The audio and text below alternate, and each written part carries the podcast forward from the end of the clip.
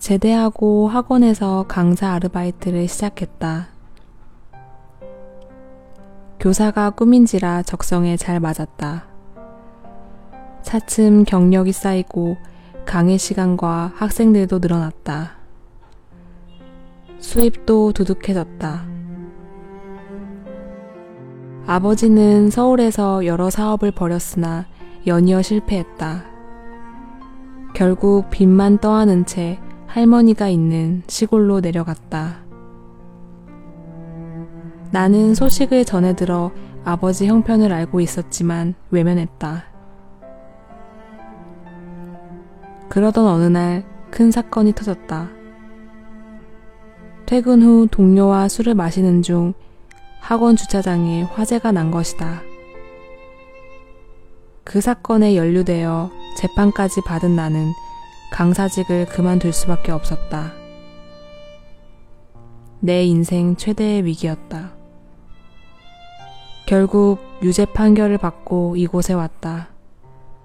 내 삶은 이제 끝났다고 내 곁엔 아무도 없다고 좌절했다. 아버지에게는 도저히 연락할 수 없었고, 그러고 싶지도 않았다. 갈수록 외로움이 깊어졌다. 나는 용기 내어 아버지에게 연락했다. 그간 소식이 끊긴 아들이 갑자기 구치소에서 연락하니 얼마나 황당했을까.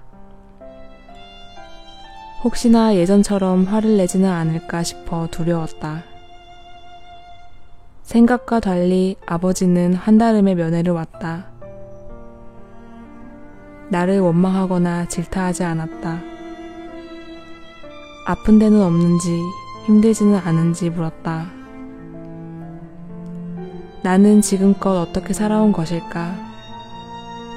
자만과 허영에 빠져 정작 중요한 가치는 모르고 살았다는 회한이 들었다.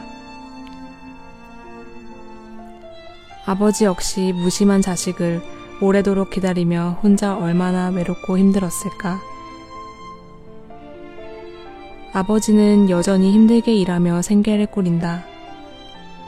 그러면서도 당신보다 나를 걱정한다. 더 늦기 전에 아버지를 머리가 아닌 마음으로 이해하며 살자고 다짐해 본다.